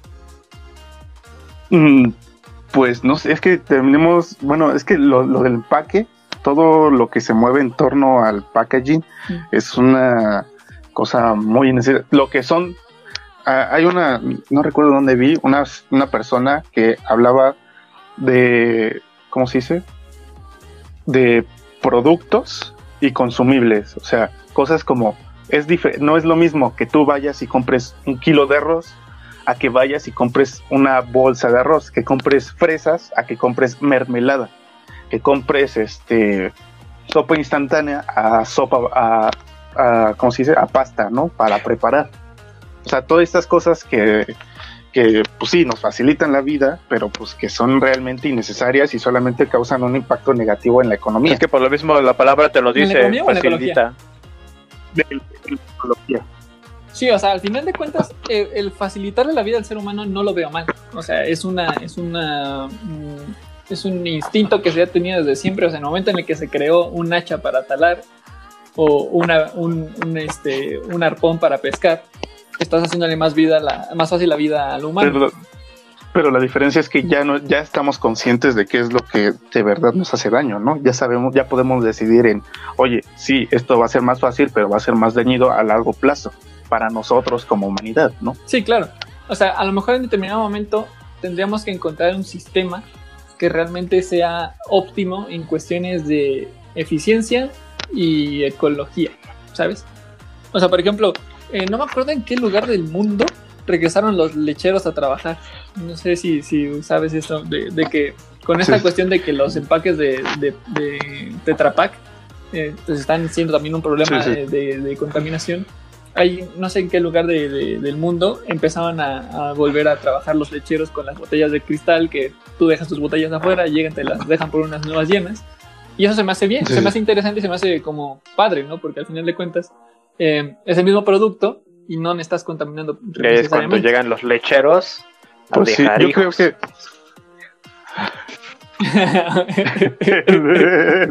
pero también van a regresar los hijos de lechero, pero bueno, bueno, bueno. De los males los males, sí. Bueno, Es que creo que es, más esta, ¿no? Este, bueno, a ver, no, no suelo ser aquel que dice es, era mejor antes, pero hay ciertas cosas que sabemos que estamos haciendo ahora y sí son perjudiciales y tenemos que pensar, mm, ahora sí que en un bien colectivo, ¿no? Cada persona decir, ah, pues es que mira, me conviene más hacer ir por mi kilo de arroz en mi bolsa, en mi bolsa uh, de tela, a estar pidiendo bolsas plásticas en todos lados, y pues, por ejemplo, como dices, ¿no? Y ir retomando antiguos sistemas que pues traerían empleos en este caso y pues ayudarían económicamente, Sí, eh, ecológicamente, así es. perdón. Y por ejemplo, tengo em, saliendo esto del consumo y de la contaminación por residuos de, de- de- de consumo a contaminación eléctrica. Porque, o- No. o sí, en el cuestión de- en el sistema eléctrico, pues. Porque resulta, Sí, sí. estuve leyendo también en algo aparte de aquí, porque esto no lo, no lo habla en este artículo. em, pero justo en el sistema o en el modelo de, de- de con- de consumo eléctrico que tenemos actualmente, eh, el petróleo, eh, con, o sea, el petróleo que es el, el combustible fósil más, más popular hoy en día, eh, supone un, 30 por- un 37% de toda la energía consumida en el mundo. El carbón un 25 y el gas natural un 23, que son los tres elementos que producen energía más eh, famosos o más comunes o más populares que tenemos hoy en día. Sin embargo, estos tres son precisamente los tres más medioambientales eh, dañinos, dañinos, Dañinos. medioambientales, no sé cómo decirlo, o sea, los que más, los, los- medioambientalmente dañinos. ándale, o sea, son los más perjudiciales para el planeta. Y, Eso. y de ahí, y desde que se notó este efecto que estaban generando en el mundo, pues empezaron a crear nuevas tecnologías para generar energía. Que la energía, este, la hidráulica, la eólica, la solar, la biomasa, la termogénica eh, y, y varias que, que funcionan a partir de, eh, eh, fenómenos naturales que están disponibles en nuestro planeta. Eh, Sí, sí. entiendo que muchos han optado por la eólica y, y por la hidroeléctrica. que- Solar. Bueno. Ah. ¿Qué? ¿Qué, qué tanto dices, Jen? Solar. Ah, y la solar. Dije solar nada más. Ok. Ajá. Em, y si bien sí son energías que no generan emisiones perjudiciales para el entorno, su fabricación sí genera un- una contaminación ambiental, que es lo que estaba leyendo. O Sí, sea, sí. para tú poder hacer una hélice eólica, primero tienes que explotar todos los minerales que van a generar o que van a permitir la creación de esta hélice. Eh, a lo que Pero es- de hecho, Ajá. este, bueno, sí genera más, genera contaminación, pero hay que pensar en el nivel en el que genera. Porque, por ejemplo, hubo un estudio de los autos de Tesla, de, o sea, obviamente, de, de hecho, fabricar un auto Tesla cuesta, es más contaminante que generar un auto normal. Ajá.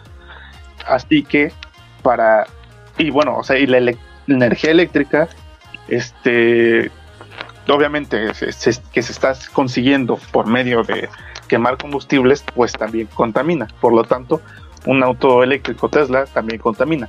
Pero, este, alrededor de varía la escala en los diferentes países.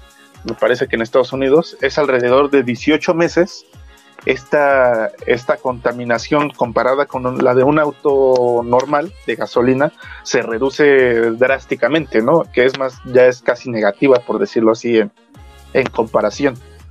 Bueno, no es que descontamine el aire, ¿no? Sí, no, Pero, o sea, Pero justo aquí hay, aquí Ya. hay un factor que vale la pena mencionar que tú lo tocaste. Em, Ajá. producir el automóvil sí es más contaminante. Pero también la onda es que como lo estás constantemente cargando en puntos de carga, ya sea de Tesla o en tu misma casa con su cablecito este que traen, estás consumiendo energía eléctrica que está siendo producida por estos otros tres elementos que, que también estamos hablando, pues a petróleo, carbón y gas que roncan. que al final Ajá. son perecederos, o sea, son finitos y llega un punto, va a llegar un punto en el cual ya no van a existir. Por lo tanto, Sí. eh, se tiene que encontrar una forma de poder am, como perpetuar la energía sin generar emisiones, en, lo, preferentemente en ningún nivel, ¿no? Porque pues, eso sería lo, lo ideal.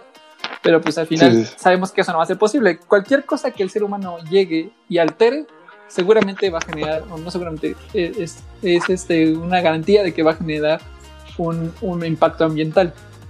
Pero no crees que, por, eh, o sea, en este caso, como dices, bueno, si creo hélices eólicas, este, con energía eléctrica que pues, contamina, si creo suficientes hélices eólicas como para que puedan abastecer la generación de electricidad para generar más energía, más hélices eólicas, ¿no crees que ya este el resultado sería positivo sí, con sí, sí, sí. suficientemente con suficiente esfuerzo? Sí, cualquier, cualquiera de las opciones que, que se escojan de energías verdes, como les llaman, eh, es una inversión positiva, por llamarlo de alguna forma, porque estás ah, propiciando eh, la, la perpetuidad, por llamarlo de alguna forma, de la energía sin contaminante. Eh, porque sí, o sea, si tú inviertes este, ¿cómo se llama? insumos, tiempo y dinero en hacer una refinería, lo único que estás haciendo es contaminar tres veces, ¿no? Porque tienes que explotar los minerales, explotar los recursos, luego tienes que contaminar para la creación y luego vas a contaminar todo el tiempo que esté este, produciendo y todo ese elemento que estás produciendo al final también va a contaminar cuando se queme para los autos o lo que sea que vayas a hacer. Entonces, o cualquier otra cosa, ¿no? Como un tren Maya, o- por, por decir ejemplos. Sí, al azar, ¿no? Sí, Sí, sí. no. Pero sí, justamente eh, generar o crear una refinería desde un punto de vista ecológico es de las peores cosas que puedes hacer porque justo estás generando, estás produciendo y generando cosas que contaminan y la idea es dejar de generar cosas que contaminan. A lo mejor producirlas no hay Ya- forma de no hacerlo sin contaminar, pero al menos que lo que estás... aquí, Ajá. ajá, yo, bueno, bueno, mencionando un poco, por eh, que yo estaba hablando contigo de, de- del tema de hoy, te mencioné acerca de que, bueno, el tema, que te lo propuse porque había mucha gente que defendía, por ejemplo, alguna refinería que se fuera a construir, quién sabe cuál, este, diciendo que la idea es primero generar la refinería para que haya crecimiento económico y después una vez que haya crecimiento económico ya se empiece ahora sí a invertir en energías verdes, ya que todo esté bien, ¿no? Por decirlo. ¿Cómo- ¿Cuál es su opinión acerca de eso, por ejemplo? Espérame, ¿qué es que están ocupando aquí.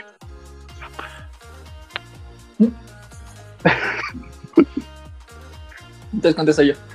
Eh, el problema con esto, yo creo que es muy, es muy ambiguo y tiene como dos caras.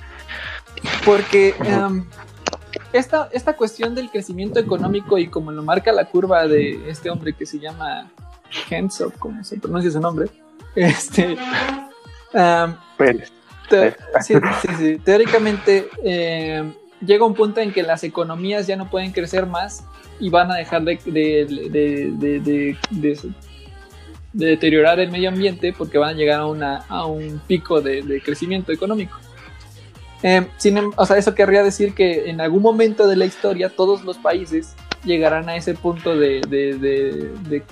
de aumento económico, eh, digamos que máximo, y, dejar de, Ah. y de- dejarían de, de deteriorar el planeta. Y al final yo creo que hay, hay momentos en los cuales, eh, por ejemplo, el petróleo conforme se vaya terminando del mundo, y México digamos que nunca explotó el suyo, va a tener la oportunidad de en algún momento del futuro venderlo más caro, por decirte alguna, alguna cosa, ¿no? Es algo que yo me imagino. Ajá. Entonces, es, un, es como el oro, de alguna forma, ¿no? Eh, tú lo guardas y no necesariamente tienes que tenerlo a la mano, con que sepas que está debajo del sillón, en este caso, debajo del mar. Este, Pero Ah. hay que pensar que el, eh, ¿cómo decirlo? O- ahorita el petróleo, el único valor que tiene es su utilidad. ok. Eh, no, no es un objeto intercambiable como el oro. Por ejemplo, si México sigue invirtiendo en estas cosas y otros países invierten en energías verdes, el petróleo se va a volver un recurso cada vez menos necesitado. Y después, cuando México ya agarre y diga, ah, bueno, ya voy a sacar mi petróleo ahora sí, ya no va a ser necesario más que para nosotros y no contaminar nosotros mismos, ¿no? Bueno, Eso es un gran punto, o sea, eso sí también es muy cierto. Si llega un punto en el que la economía mundial este, logra refocalizar su, su consumo energético a otra cosa que no sea a base de la quema de combustibles fósiles, pues sí va a estar en el hoyo el, pa- el país que tenga petróleo. Mira, el punto aquí es que Este, sin embargo, alguien tenga que llegar y que, bueno, un presidente en este caso, y que te diga, yo no quiero utilizar ese tipo de recursos como gasolina u otro tipo de combustible y vamos a irnos por un sistema de combustible verde, ¿no? Porque, por ejemplo, está Y, y Sí. también hay problemas que creen, bueno, sí, muchas personas creen que solo se puede eh, comercializar el, eh, pues sí, el combustible por, bueno, le- o la electricidad en este caso por, por ese medio, ¿no? O sea, como petróleo. Y muchos países, como creo España, me parece, ya importa electricidad generada por energías verdes. Así O es. sea, invertir en energías verdes también es, o sea, sí es una inversión, da, es genera remuneración económica. Sí, claro, claro, claro. Y sabes, un poco yendo en este tema, yo creo que una, un método de generación eléctrica que ha estado muy desestimado por obvias razones es este la, la industria de, de la energía nuclear. Todos sabemos, Sí, sí, sí. por una u otra forma nos hemos enterado por ahí, que eh, la energía nuclear se puso muy de moda justo después de las, de las guerras mundiales. Este, porque pues hubo un avance importante en energía nuclear para las bombas y para este estilo. Eh, y estas cosas, perdón. Y después se focalizó en reactores y generar centrales nucleares. ¿no? El problema es que Sí, sí. tiempo después pues estuvo el desastre de Chernobyl. También aquí en México hubo una vez un desastre que no recuerdo cómo se llama.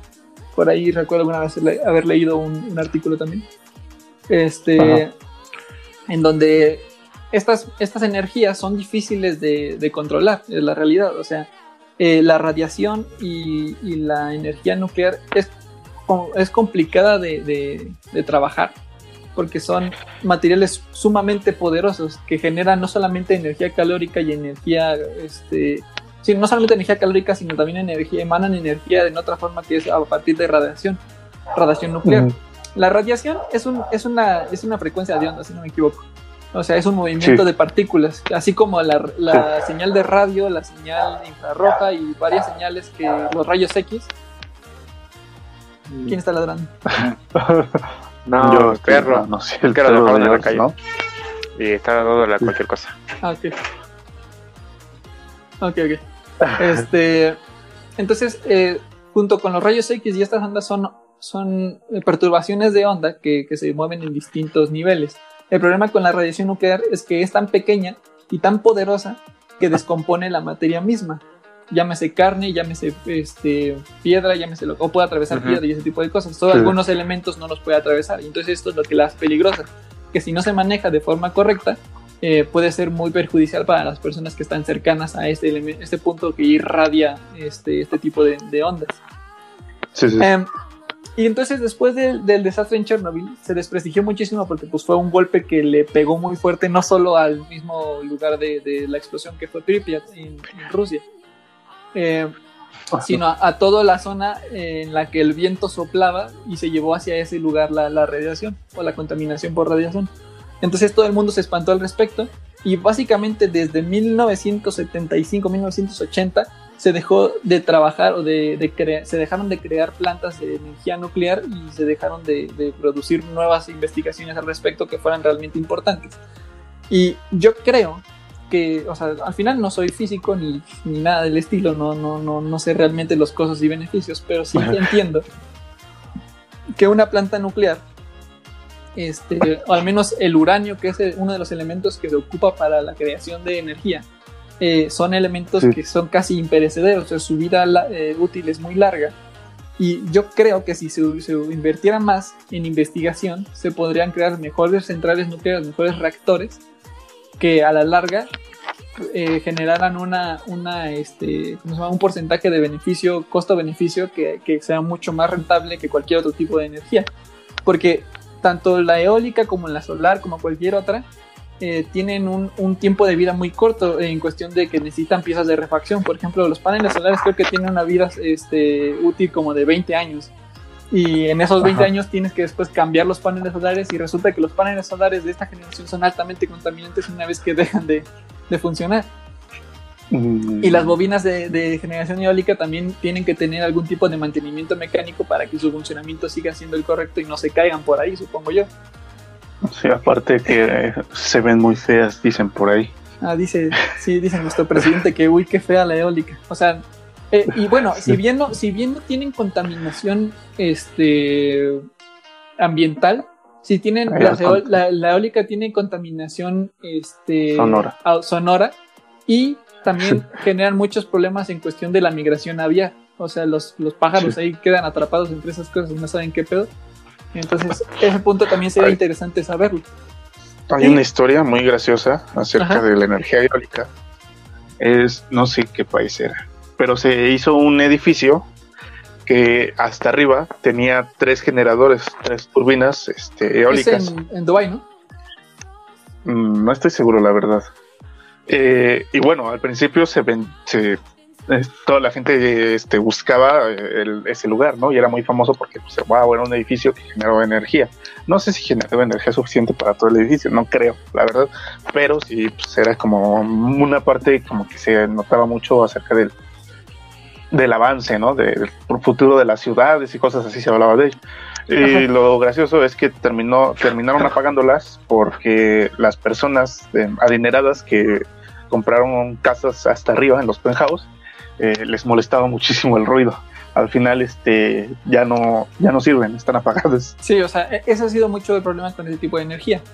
Y por eso digo yo, o sea, yo creo, y al menos yo no siento miedo de la energía nuclear porque entiendo un poquito de física y también porque seguramente no me tocó vivir lo de Chernobyl. Sí. Este,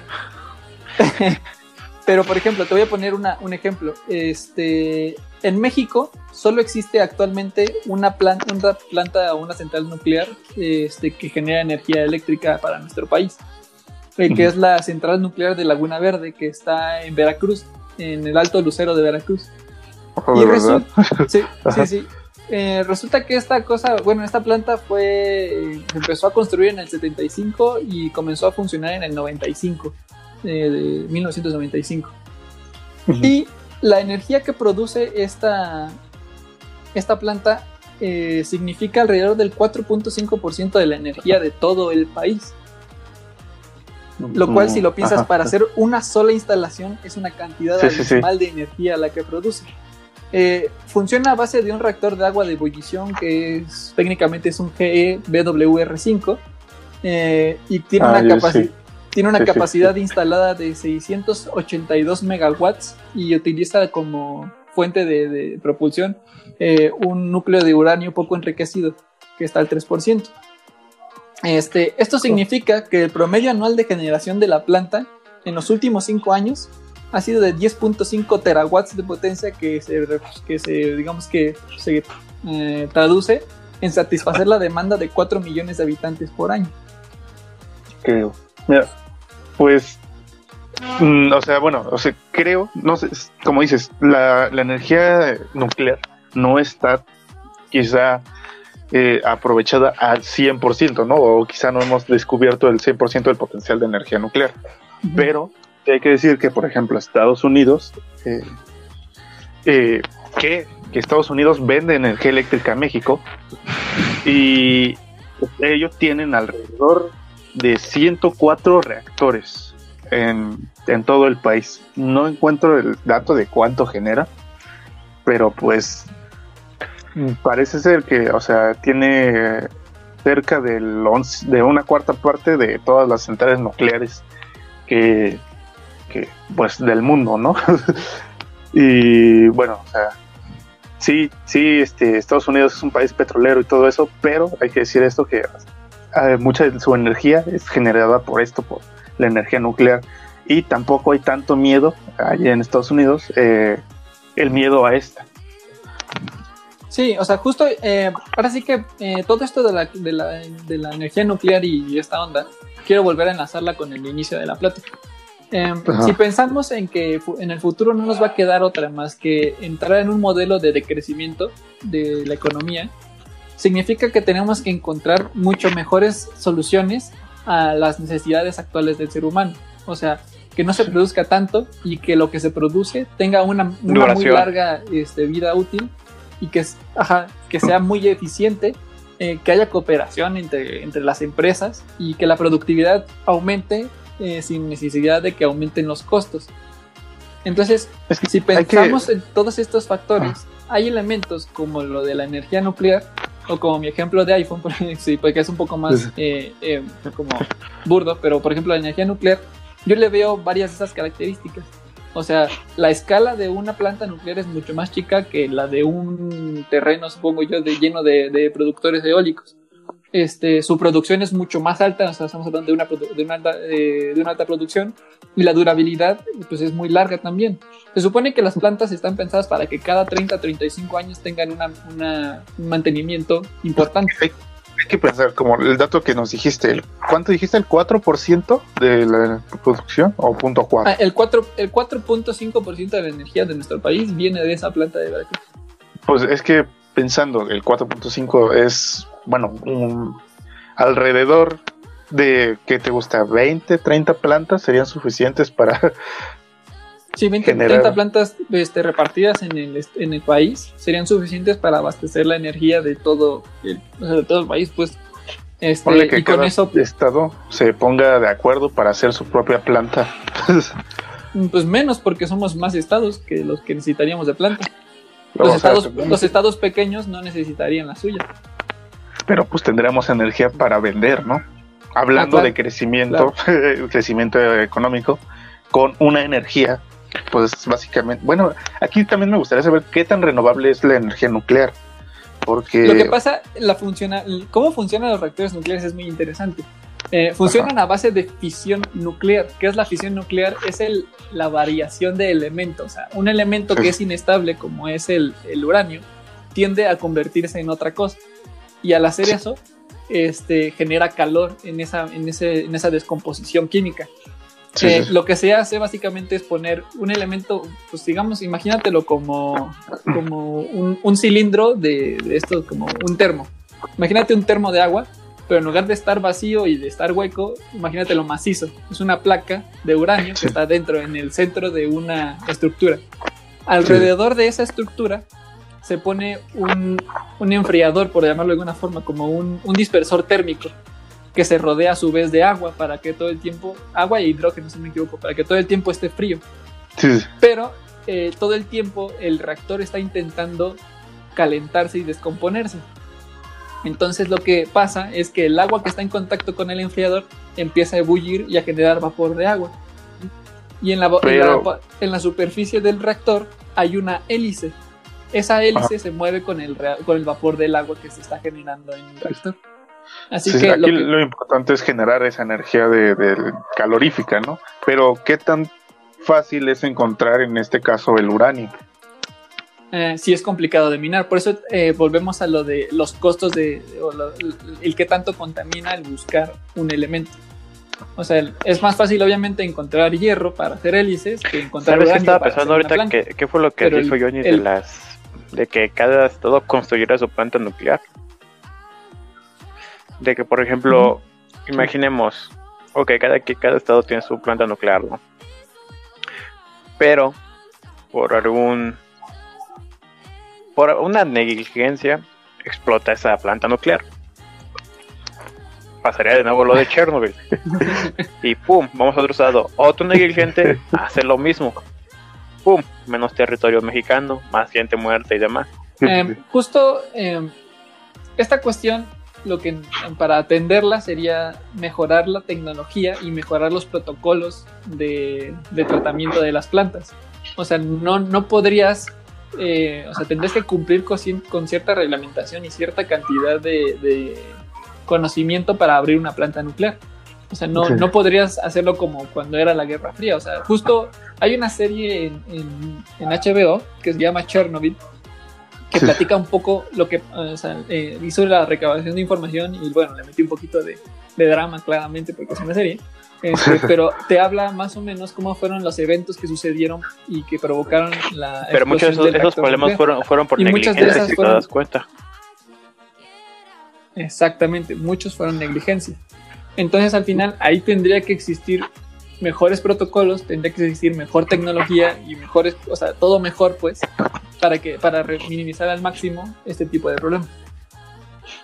Pues, pues sí, pero creo que de igual forma, aunque tengamos solucionado todos estos problemas eh, energéticos, que claramente pues, es este el más grande ahora, este tenemos una serie de problemas que, que derivan de, nuestro eh, pues sí, nuestro ganas de consumir, ¿no? Con nuestro sistema consumista. Como ya hemos dicho, o sea, las otras eh, cosas como los plásticos. Este, también hay otra parte importante de, por ejemplo, la producción de ganadería. Es altamente contaminante. o sea, y obviamente aquí, como decir, que la gente deje la carne. ¿Sabes? Cuando, cuando pensamos en hablar de, de la sustentabilidad alimenticia, ahí Ajá. fue cuando me di cuenta de este gran problema. Es un problema muy chancho que sí necesitamos hablarlo bien en algún otro momento. Este, a mí me ha dado miedo hablar del tema porque no quiero dejar de comer carne, pero todas mis, mis conclusiones me llevan a que debo de dejar de Pero pues es comer que es carne. una necesidad básica. este, yo No. creo. No, no, no es una necesidad básica, o sea, incluso reduciendo drásticamente el consumo de carne, o sea, con que no dejaras de comer, o sea, que comieras, pero bastante menos, o sea, habría una solución. Pero es que el problema es que la gente no está dispuesta ni siquiera a bajar el consumo de carne. Y creo que aquí es un problema en general de ideología. eh, hay eh, es que como dijiste, ¿no? O sea, para dónde este va este el futuro de la humanidad es, es, es el avance, ¿no? Avanzar y ir adelante y crear cosas, tecnologías. Pero hasta dónde dónde queremos llegar, ¿no? O sea, hasta que nuestro planeta explote, nos lo queremos acabar nosotros, este esperamos a que llegue la supernova del sol, el sol crees que nos consuma o cuál es el fin de nosotros como humanidad? ¿Cuál, cuál es el fin que nosotros buscamos como humanidad para llevar a cabo estas cosas, porque digo, si nuestro fin es que, bueno, ya que nos consuma en algún tiempo el sol o el planeta, pues entonces, ¿cuál es la idea de dejar carne, no? Tenemos que pensar en que, no sé, queremos viajar a otro planeta. Pues no algo sé, no, no tenemos sé. que morir, así sea, que Ahora sí que... Eh. Esta es la idea, esta es la idea que yo digo. Si decimos, si nos vamos a morir, entonces no hay este ningún eh, ¿cómo se dice? algo que nos motive, ninguna motivación para, para hacer este cambio real en, en nuestros eh, deseos consumistas, en nuestros sucios deseos de bajar la carne, de usar productos responsablemente y de no tirar basura, ¿no? Ah, pues sí, sabes, este... Al final, yo creo que todas estas preguntas, de una u otra forma, se tienen que seguir, o sea, están fundamentadas en, en esta onda de la pirámide de Maslow. Entonces, esta excelencia y autorrealización humana, pues es diferente para cada uno de nuestros individuos. Sí. Y yo me imagino que al final lo que la humanidad en conjunto quiere es como pues florecer, o sea, llegar a, a más y siempre es más, o sea, nunca, nunca te, te voy a poder decir qué es más porque yo creo que una vez que llegas a un punto buscas otro. Sí, Y entonces yo creo que al final lo que se busca de alguna forma vaga es la excelencia por dif- difícil o improbable o imposible que esto suene, ¿no? O sea, la excelencia como raza yo creo que es lo que se busca. Y sí, Sí. obviamente si, si queremos llegar a ese punto en algún momento de la vida, de la, de la- de la existencia de nuestra raza, pues tendremos que tomar y hacer sacrificios, ¿no? El problema es en qué momento estamos dispuestos a hacer Hasta que estemos en un punto crítico, lo más seguro. pues sí. Lo más seguro. Y es que eso es lo, lo, lo que yo siento, bueno, más conflicto, ¿no? O sea, que, que vamos a tener que esperar justo a ese momento, ¿no? O sea, incluso en la, o sea, de forma cultural, lo vemos en las películas, que es hasta el momento del desastre en el que decimos, ah, no, pues sí, ya viene un meteorito, ahora sí hay que ver cómo le hacemos, ¿no? Ya, ya sé, que- ya este, ¿cómo se dice? Ya está muy caliente la tierra, ¿no? Incluso ahorita que ya nos están diciendo que si no cambiamos ya nuestros hábitos, no, nos va a llevar el payaso en unos años, ¿no? O sea, nos lo están diciendo todo el tiempo y pues no hay realmente cambio. Eh, bueno, voy a decir de, de las personas este, que ya estaban establecidas aquí, ¿no? Porque creo que los jóvenes como que están muy abiertos a eso. Pero mm, recuerdo que alguna vez me dijiste este, que, por ejemplo, no teníamos propósito ciertas generaciones, pero como nuestra generación que, que viene, creo es la Z, ¿no? Como si tiene como el propósito de este que dices, ¿no? De, De reparar. llegar- ajá, de reparar, de llevar a la, a la humanidad a un poco más de excelencia. No, no, bueno, quizá no de artísticamente, ¿no? Sí, abrir la mente, pero sí, por lo menos en métodos eh, ambientales, sí hay mucho cambio que están dispuestos, porque muchos negocios últimamente como que ya ves mucho, ay, no manches, que diga, ¿no? Este, este pedo, porque pues sí hay mucha gente que ya está dispuesta a hacer esos cambios, pero pues creo que pues, tiene que ser todo parejo, ¿no? Sí, afortunadamente, y justo como comentábamos ese día, ya fue hace mucho, em, ah, estamos viviendo problemas que nosotros no sabemos solucionar o no estamos dispuestos a solucionar de forma tan fácil o tan, tan radical, pues. Pero que sí empieza a ser notorio que las siguientes eh, generaciones lo identifican como un problema obvio con una solución obvia, ¿no? Sí. Ojalá, ojalá todo fuera tan fácil como se escucha. Eh, pero al final esa disposición es la que yo creo que va a permitir el cambio. La- el único problema en esta, en esta aseveración que hago es que no sé si realmente tengamos ese tiempo. Porque si lo piensas, dentro de Sí. 40 años, nosotros somos los que, bueno, nuestra generación es la que va a estar en el mando del mundo. Y no sé si eso sea lo suficientemente bueno como para, para llevar a un mejor rumbo el planeta. ¿sabes? O sea, yo Uf. creo que tenemos que luchar para que sí sea así, pero al final, aunque no lo creamos y aunque nuestra generación parezca que no tiene dirección, creo que sí va, si nosotros lo decidimos, mm, eh, va a ser nuestra, nuestras decisiones las que ayuden a, a direccionar otra vez al mundo. Sí, aquí es donde este, pones música épica y decimos, abran la mente, escucha, eh, escuchantes. Eh, sí, audiencia. ya, ya, ya, que- Audiencia de tres puntos y cambien, hay que cambiar y, y después este, cierran el podcast. Por pretensión. Porque somos Pues- pretenciosos. Pues sí, mira, al final llevamos un buen tiempo y ya puede ser un buen momento para, para cerrar. Creo que estas conclusiones están siendo interesantes. Este. Y pues sí, o sea, justo lo que acabo de decir es realmente lo que creo. Siento que si nosotros empezamos a plantar unas bases eh, conscientes e interesantes, como por ejemplo, a lo mejor la- estas dos ideas, la de los dispositivos que se puedan actualizar y, y lo de la energía nuclear, desde mi punto de vista es lo que funcionaría y a lo mejor eso es suficiente para que este, se intente. Puede que sea el- el- lo que nos toca y la mejor posibilidad para nosotros, como lo que nosotros podemos dejarle pues a- a- al mundo, ¿no? la Mm. A lo mejor la, la ejecución magistral le toca a otra, a otra generación, pero si nosotros tomamos la iniciativa, yo creo que puede que esto haga la diferencia. Es lo que yo me imagino. ¿Ustedes Yo- qué creen? yo, este, sí, como pensamiento final, así que, que nuestro tema era, pues, este de economía contra ecología. Eh, pensar que no están peleadas. Mientras nosotros estemos dispuestos a, a consumir estos productos ecológicos y, o sea, va, va a generar, o sea, mientras hay un mercado para estos productos o toda esta, eh, o todas estas eh, acciones, este, servicios eh, ecológicos o que no dañen al planeta, creo que pues va a haber otra gente que esté dispuesta a, ponerlos, ¿no? A, a- a nuestra disposición, a vendérnoslo, en este caso, para, pues ahora sí, para que la economía continúe, pero pues ahora sí que no se acabe nuestro planeta, ¿no? Sí, Eso- es.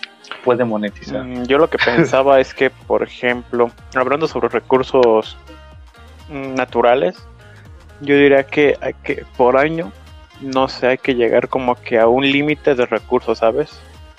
Porque literalmente, bueno, yo lo que veo es que muchos sobre, muchos recursos son los que sobran, o sea, agarramos más de los que ocupamos.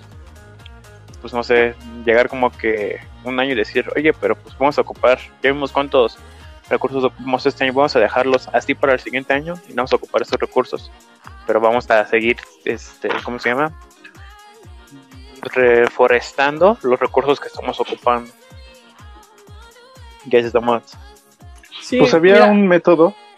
Había un método que no, no recuerdo cómo era, pero era un tipo de economía, una propuesta, no sé dónde lo ve, pero era acerca de que cómo ir consumiendo de acuerdo a la, a la necesidad de lo que se tenga que vender, ¿no? Así como dice George. Por ejemplo, si ahora este, decimos, ya, se, ya hay suficiente, por ejemplo, bambú para producir y para consumir, entonces usamos eh, bambú en celulares, en puertas, en baños, no, no sé, en donde se puede usar, ¿no? Pero usar el cierto material. Eh, si hay, este, no sé, hierro, usamos hierro. Si hay algo, eh, usamos eso para generar los productos y servicios que necesitan. Claro, aquí esto es un poco ideal, ¿no? Porque pues dices, yo la verdad no quiero tener un, no sé, zapatos de bambú. Sí, pero, pues, más- ¿no? sí, eh, o sea, bueno, no sé cuál sea el límite más o menos de, esa, de ese tipo de economía, ¿no? Pero más o menos era una idea como la que dice George. Sí, sí. Pero por ejemplo, sí tienen un par de problemas porque, por ejemplo, ¿cómo haces un cohete espacial con bambú? no? Solo algunos tipos de recursos, bueno, habrá, de, no de sé. productos. limitar. Habrá recursos que se pueden usar de forma masiva y otros que no, ¿no? O sea, por ejemplo, si tú sabes que necesitas el, el no sé, cierto material para los cohetes, no sé de qué se hacen los cohetes, pues lo usas para los cohetes nada más, ¿no? Pues sí. Al final también, antes, yo creo también que antes de llegar a este ideal de economía y de, de armonía con el medio ambiente, pues también tenemos que empezar a encontrar la forma de arreglar muchos problemas sociales, ¿no? O sea, Sí. de, de xenofobia, de, de diferencia en pensamiento, o sea, políticamente tenemos unas, eh, unas ideologías chocan muy fuerte con otras y, y eso muchas veces genera conflicto.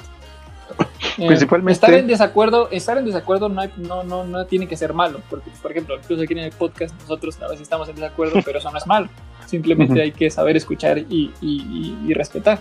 Sí. Este, pero en otros niveles sí es complicado entrar en conflicto, ¿no? O sea, A mí- por ejemplo, todo, todo el conflicto que hay entre Estados Unidos y, y los árabes Sí. ha sido un problemazo que, que no permitió avanzar en muchas cosas, creo yo. Es que creo que lo que necesitamos, este, ahora sí que como humanidad, es, es dirección. Este, pensar un poco hacia dónde, como les dije ahorita, hacia dónde quiere la humanidad, hacia dónde. O sea, si lo que queremos es, no sé, o sea, que vivir lo suficiente para que nos come el sol, pues no es tan difícil como si quisiéramos vivir lo suficiente para ser una especie inter- interplanetaria o intergaláctica, ¿no? O, por ejemplo, decir, no, pues solo queremos vivir bien hasta que se nos acabe ahorita Pachamama en unos 50 años. Con que vivimos bien estos, estos, estos años ya está, ¿no? O sea, pensar todos en, en cuál es la dirección y después ya todos, o sea, vamos a converger a pesar de que tengamos ideas diferentes. En este caso, nuestro plan era, vamos a hacer un podcast, aunque vamos a discutir, pero vamos a hacer el podcast, ¿no? A pesar de Sí. que hay ideas contrarias, el fin y el objetivo se cumplen. Sí, así es. O sea, sí, al final, y encontrar este punto de convergencia es lo complicado. Pero Pues sí. sí, si llegamos a ese punto, pues yo creo que las cosas avanzarían más rápido. Pero también o sea, decidirlo va a estar difícil. O está difícil, Sí. pues. Sí, sí, sí, es lo más difícil decidir qué, qué es lo que quieres, ¿no? Para dónde quieres que se mueva. Incluso- Así es.